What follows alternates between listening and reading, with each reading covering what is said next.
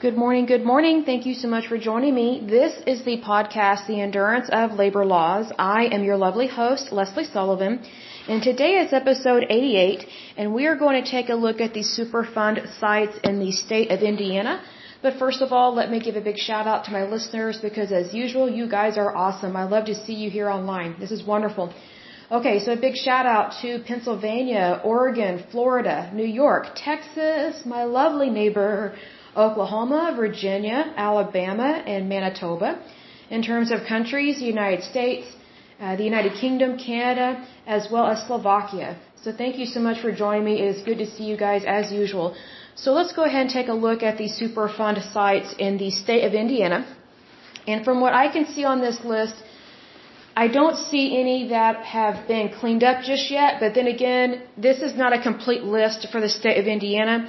So whenever we get done with all of these Superfund sites um, that I'm able to find in this first go around for all of the 50 states of the United States as well as our territories, I will circle back and see if anything has been updated um, within the EPA on their website as well as other sources and see if the list has been updated because the ones again that we are going over are the ones that are on the national priorities list.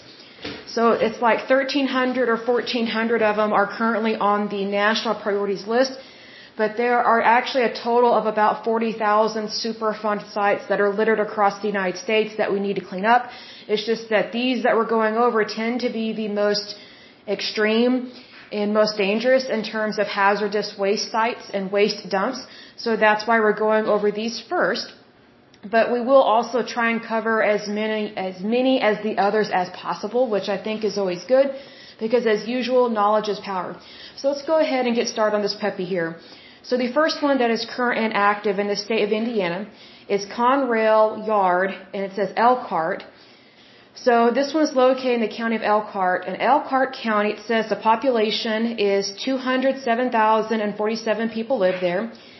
The issue with this Superfund site is a variety of chlorinated compounds, including TCE and carbon tetrachloride, escaped into the local aquifer.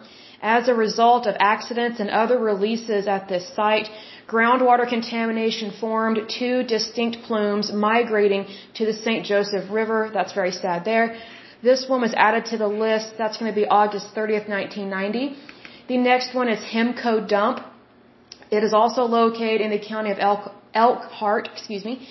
And the issue with this one is this location was used as a dump for a variety of materials between 1960 and 1976. It was operated by Himco Waste Away. That's a very interesting name. It was added to the list February 21st, 1990. The next one is American Chemical Service Inc. It is located in the county of Lake. Let me see if it gives a population. The population of Lake County is 498,700 people. The issue with this one is aquifers beneath the site are contaminated with volatile organic compounds, also known as VOCs, such as benzene, toluene, xylene, and vinyl chloride, and with semi-volatile organic compounds, also known as SVOCs, such as creosote. This one was added to the list September 21, 1984. The next one is Carter Lee Lumber Company. It is located in the county of Marion, or Marion, however you want to pronounce that. There are 977,203 people living in that county, so FYI, you do have a Superfund site in your area. The issue with this one is soil contaminated with heavy metals, including arsenic, cadmium, chromium, copper, cyanide, and various volatile organic compounds, also known as VOCs. This one was added to the list March 31st, 1989. The next one is Bennett Stone Quarry. It is located in the county of Monroe. Let me see what the population is of that one. It says the population is, uh, as of 2010, is 137,974 people living there. The issue with this one is this location had, had been used for dumping of electrical parts, including a large number of PCB contaminated I think that's capacitors, if I'm pronouncing that right, by Westinghouse Electric. This one was added to the list September 21st, 1984.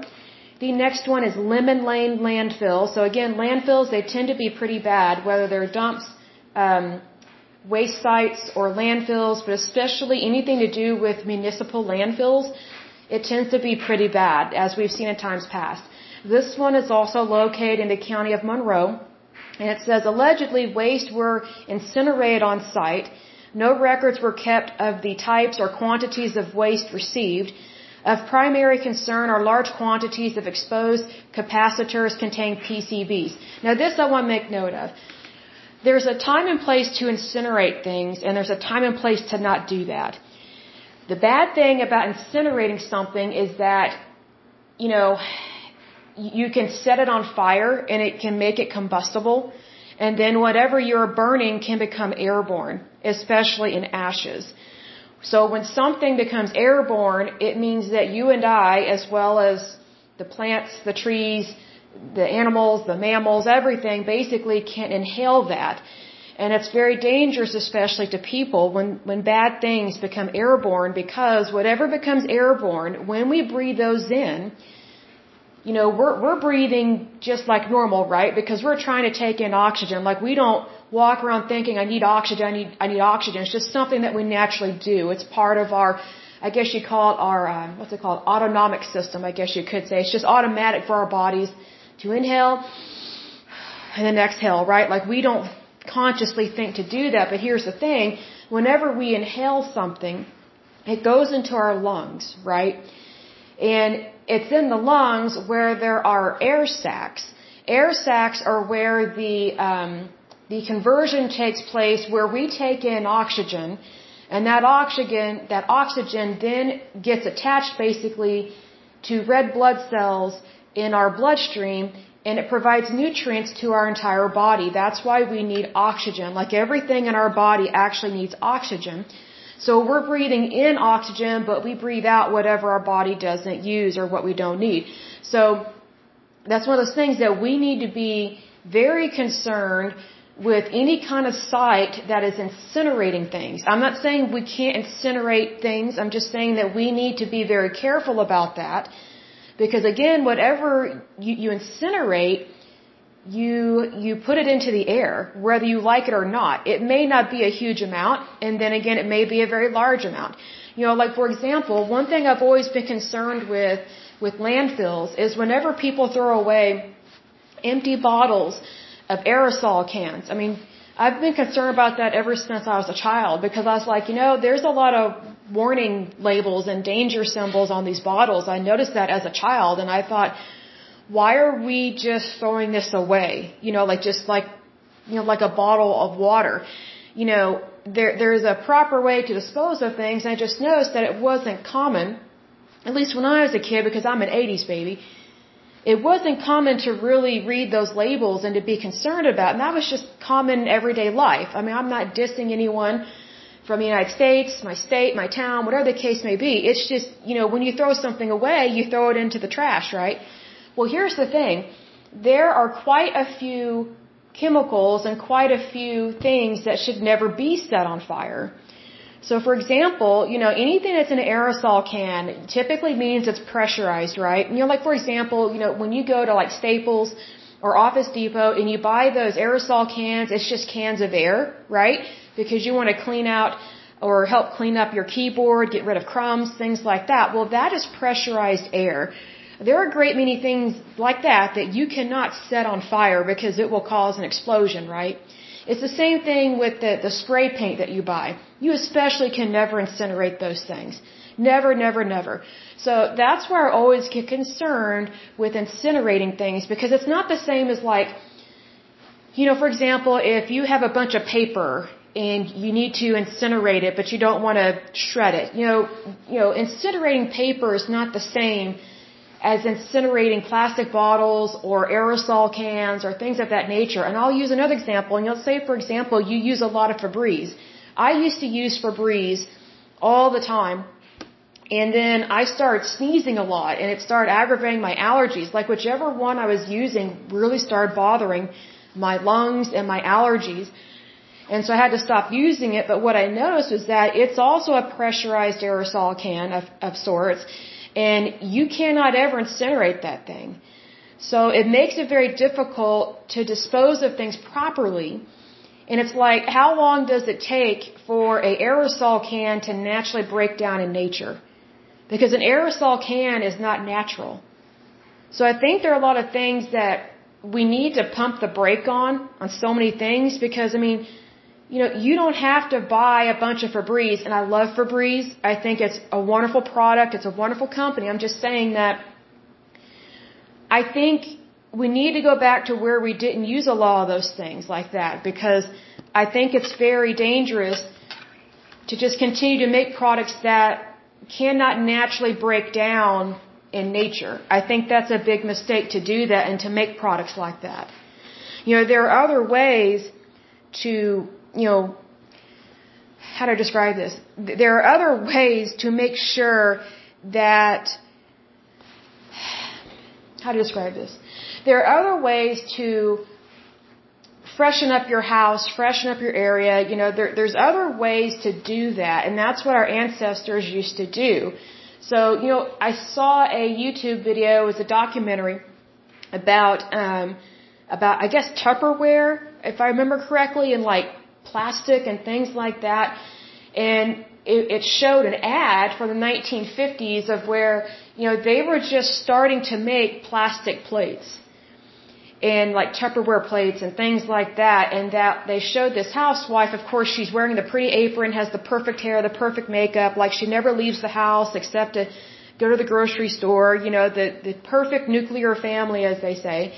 They show her throwing this plate on the, on the floor, on the ground, and it bounces back up to her. And I'm like, that's very startling. And this video or this ad from 1950 says, see, basically, doesn't this make this housewife's job easier? that kind of thing. And I'm just like, you know, you know what would be easier is if she could get a job if she wanted one and make really good money.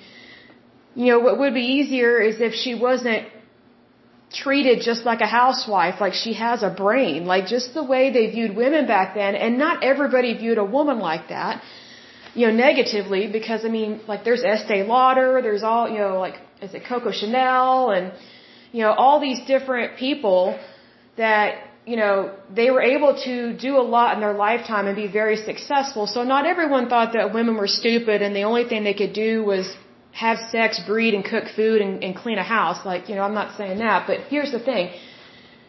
You know what they didn't say in that ad, and maybe they didn't know this, but the unfortunately with these plastics and these types of Tupperware, some of them never break down in nature and they can actually be quite toxic. Well, just imagine if you're throwing, you know, these things in the garbage because you don't want them anymore, or maybe they're chipped, or maybe, you know, one got too close to the stovetop and it burned a little bit. Well, guess what? If you're throwing that in the trash, and if that's going into a landfill, it's, it's contaminating the soil because the chemicals, the natural, well, they're not natural, but the chemicals and compounds that are in these plastics that are made to specifically to never break down ever, they're very, they can be very toxic, especially when they are released into the soil, into the ground, and into the groundwater. Another thing is if you were to put those things into an incinerator, just imagine what kind of chemicals you are releasing into the air. Like that, that is my concern with that. Like I think we just need to be very careful about things like that. And I honestly wouldn't mind if we didn't have any more plastic because back in the day, you know, prior to like the 1950s, we didn't have any plastics like that. The only type of plastics that I'd be okay with is, is if it's anything in the medical field. You know, anything that's medical or healthcare related, because we do need plastics, we do. But I'm just saying like this, you know, like for example, I remember when ketchup bottles were in glass jars. You know, like, like those really neat looking Heinz um, ketchup uh, ketchup bottles that you had to turn upside down and shake, you know. Now they're in plastic and you know what to me the the taste of the ketchup doesn't taste as good as um as what's in a glass bottle as opposed to a plastic bottle and you know I just think about every time I throw a plastic bottle away you know, like where it's ketchup, mayonnaise, or um, mustard, or whatever the case may be. I'm like, you know, I remember when all of this was in glass. You know, I remember that as a kid. And you know what? We used to save our glass bottles and you know we would store stuff in them or we would recycle them or we would take them to this one place that would clean them and you'd get 5 cents back for for giving them your glass bottles and then they would reuse them you know unfortunately with plastic we're not really recycling like we're supposed to because plastic is actually very hard to recycle glass on the other hand it's easy you you, you put it through like a a really heated washing machine there are industrial washing machines that do this, or dishwashers, excuse me, dishwashers. A lot of them are commercial grade, and if you want to see a commercial grade dishwasher, go to a, like a cafeteria or a restaurant that is really large and serves a lot of people. They typically have very industrial dishwashers in their kitchen. And it's, you know, yes, they use soap, but it's very high powered steam and water that disinfects and cleans their dishes super quick, super fast. That's typically what they use to recycle glass. So, just FYI, I think we could be doing that because otherwise I think we're just stuck in this world of plastic and just look how much plastic is in our oceans. Like we can do better than this. I truly believe we can. And again, I'm not completely against plastic. I mean, just think about all the plastic that is used like in our televisions or VCRs. Um, you know, our Xbox, our Xboxes, our laptops, um, you know, like, like a fan. You know, a fan is predominantly made out of plastic except for the motorized engine or part, right? Or, um, you know, there are plastic buttons in our cars, things of that nature. And again, I'm not completely against plastic. I just think we need to roll it back a little bit and only use it when absolutely necessary. Like, for example, you know, whenever you're getting an injection or you're getting a, uh, you know, a, a shot from the doctor's office or something, it, it's in a plastic needle, right? Well, the needle's not plastic, it's metal, but the syringe is plastic. I'm okay with that. Because to me, that's sanitary because that's not something you want to reuse, right? So, you know, just to be on the safe side, medical wise, I'm okay with them using as much plastic as possible because that, that is completely necessary so as to not spread disease know, because we need to be sanitary in everything that we do. But, you know, that's just my personal opinion. I just put that out there because whenever I saw the word incinerated, um, with this particular one, again, we were talking about the Lemon Lane landfill. I was very concerned about that because whenever, I know that way back in the day, people used to burn their garbage. They used to burn their trash, but way back in the day, they didn't have as many chemicals as we have today. Back in the day, there wasn't a lot of plastic.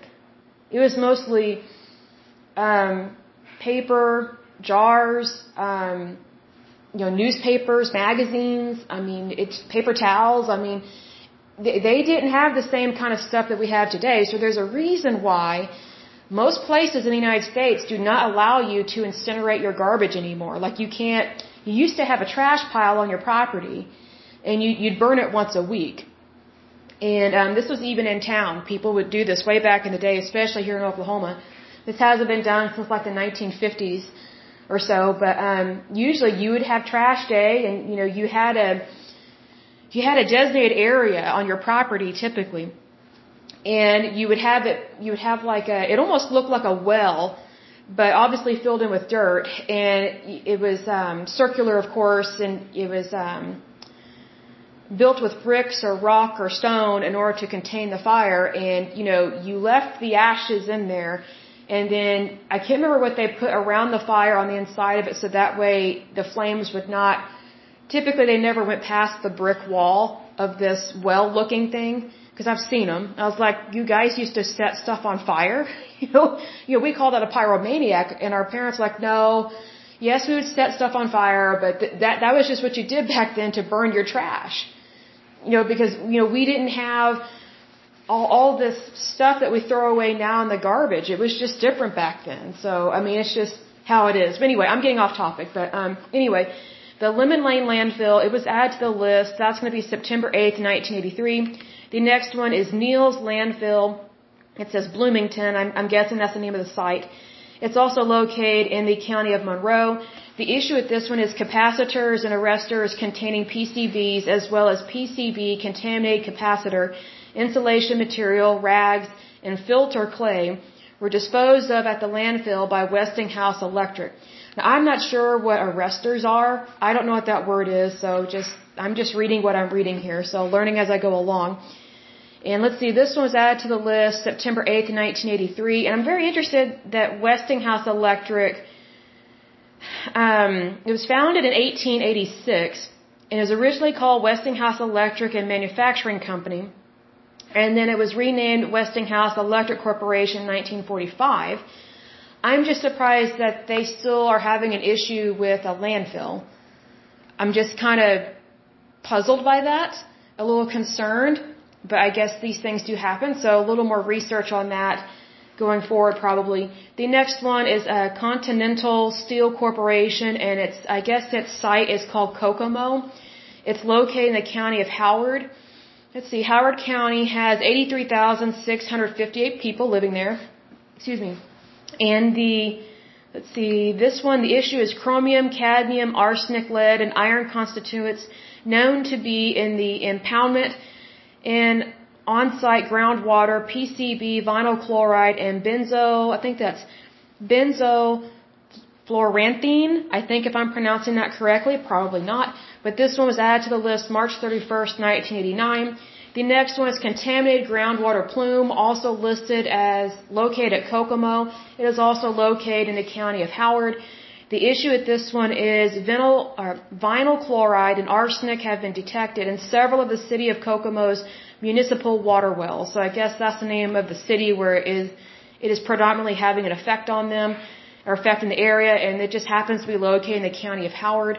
This one was added to the list March 26, 2015. So that is it for the state of Indiana. And again, this is not a complete list for Indiana because it's not showing me which ones have been deleted or have been cleaned up and good to go. So again, once we get done with the entire national priorities list, um, in all 50 states and our territories, I will go back and double check th- some things and make sure that we haven't overlooked anything. And, and plus, I want to see if anything has been cleaned up in the meantime. Because see, here's the thing, you know, I don't know how often these sites or you know this information is updated. So you know, there very well could be a lot of cleaning up going on right now. And then, you know, they may have cleaned it up, but they may not have made it public yet that you know some of these sites are cleaned up and good to go. They have been returned back to nature. It is environmentally safe. It is no longer a health hazard, and you know it, it's livable. It is sustainable. So there are a lot of things that we can definitely follow up on to make sure that that it is good to go and that we know what is still a problem and what is not a problem. Because one of my concerns with this particular topic of Superfund sites is that considering how slow the federal government is to respond to things, and how long it takes how long it takes the federal government to handle things. It just concerns me if they actually are cleaning things up quickly, safely, and efficiently, and also that that they are reporting stuff as quickly as possible to let the public know, hey, this is a site that is still a problem, or this is one we're actively working on, or this is one that's cleaned up and good to go. We don't need to worry about anymore. Now we can move on to another one, and let's go ahead and get the ball rolling. Let's make sure we're still doing a really good job at this. You know, because I look at it this way, considering how many Superfund sites are in the United States, which again, there are about 40,000 of them, I'm, I'm actually impressed that we have done so much in so little time because they actually identified Superfund sites, I guess technically in the 70s, but then started having that Superfund site list in the 80s. Just think about that. They've been doing so much in just like three or four decades, right? So, actually it's more than that, because I was born in 84, so it would be minimum of four decades. It'd be four or five decades. Excuse my math there. But here's the thing. Just think about, they have done so much in 40 to 50 years to help clean things up, help to identify issues, and plus just think of all the research and development has been done since then.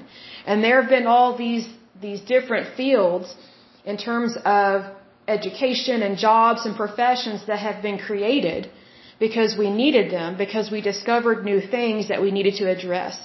So that's another reason why I think it's important to go over these Superfund sites because we are giving people the opportunity to do a new type of career and to actually help out with things during their lifetime. I think that's a wonderful thing to do. But until next time, I pray that you guys are help, happy, healthy, and whole, that you have a wonderful day and a wonderful week. Thank you so much. Bye bye.